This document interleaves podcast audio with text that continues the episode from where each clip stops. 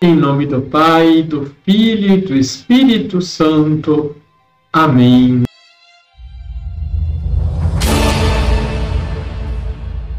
Olá, tudo bem com você? São Gregório de Nisa, bispo do século IV, anuncia que a vida nova em Cristo revoluciona o nosso jeito de viver. Ele ensina: começou o reino da vida e foi dissolvido o império da morte.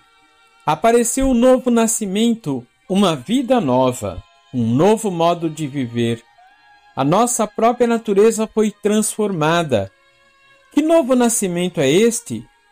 É o daqueles que não nasceram do sangue, nem da vontade da carne, nem da vontade do homem, mas de Deus mesmo, conforme o Evangelho de São João, capítulo 1, versículo 13.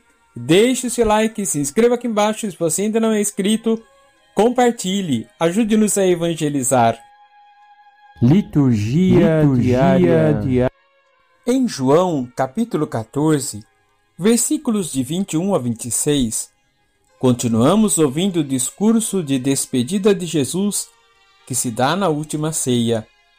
Ele enfatiza que aqueles que realmente o amam são aqueles que realizam os ensinamentos que ele lhes ofereceu. Não bastam palavras. Judas, não o traidor, mas o Tadeu, faz uma pergunta: Senhor, como se explica que te manifestarás a nós e não ao mundo? Jesus respondeu: Se alguém me ama, guardará minha palavra, e o meu Pai o amará, e nós viremos e faremos nele a nossa morada. Quem não me ama não guarda a minha palavra, e a palavra que escutais não é minha, mas do Pai que me enviou. Jesus quer enfatizar que quem vive o amor, doação, quem não tem medo de gastar a sua vida vivendo o amor de Cristo, esta pessoa certamente experimentará o seu amor. No Evangelho de João, o mundo consiste naqueles que dão as costas a Jesus sua mensagem e seu amor. Aquele que não me ama não guarda as minhas palavras. Mais uma vez, Jesus lembra os seus discípulos que tudo o que lhes ensina, ele recebeu do Pai. Ele é o mediador, o caminho, a palavra de Deus.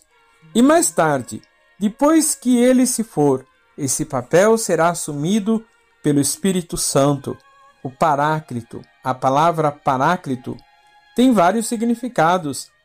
Um deles é advogado de defesa em um tribunal que fica ao lado do réu e o apoia na defesa de seu caso.